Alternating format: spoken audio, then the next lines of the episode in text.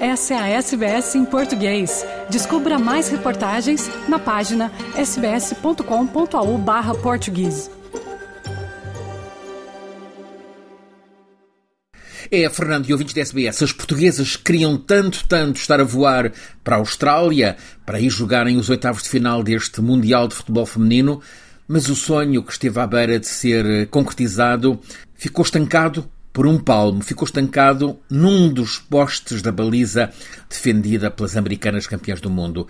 Já em tempo de descontos do jogo decisivo, após os 90 minutos, a bola chegou à avançada portuguesa Ana Capeta. Ela rematou, e rematou com intenção de golo. Bateu o guarda-redes dos Estados Unidos, mas a bola veio a bater no poste, não entrou na baliza. Foi a melhor ocasião de golo no jogo, que assim acabou 0-0 e, portanto, por um palmo, a seleção portuguesa ficou eliminada. Mas esta é uma equipa que passa a estar no coração dos portugueses.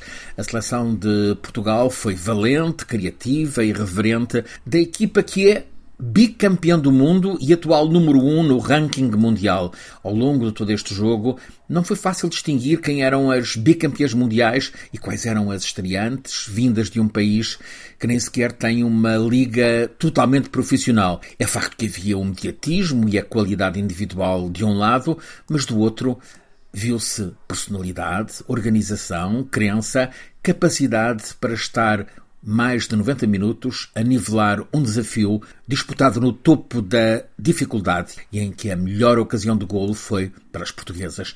Apesar da eliminação e das lágrimas portuguesas no final, como consolação, esta seleção portuguesa terminou a participação neste Mundial com quatro pontos, um golo sofrido, dois marcados, num grupo onde estavam as finalistas do último Mundial, a seleção dos Estados da América, que é campeã do mundo, e a dos Países Baixos, que é campeã da Europa. As portuguesas perderam 1-0 com a seleção dos Países Baixos, empataram a 0 com a dos Estados Unidos, ganharam 2-0 à do Vietnã.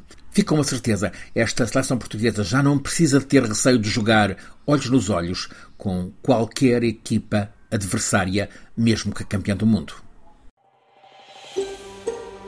Quer ouvir mais notícias como essa?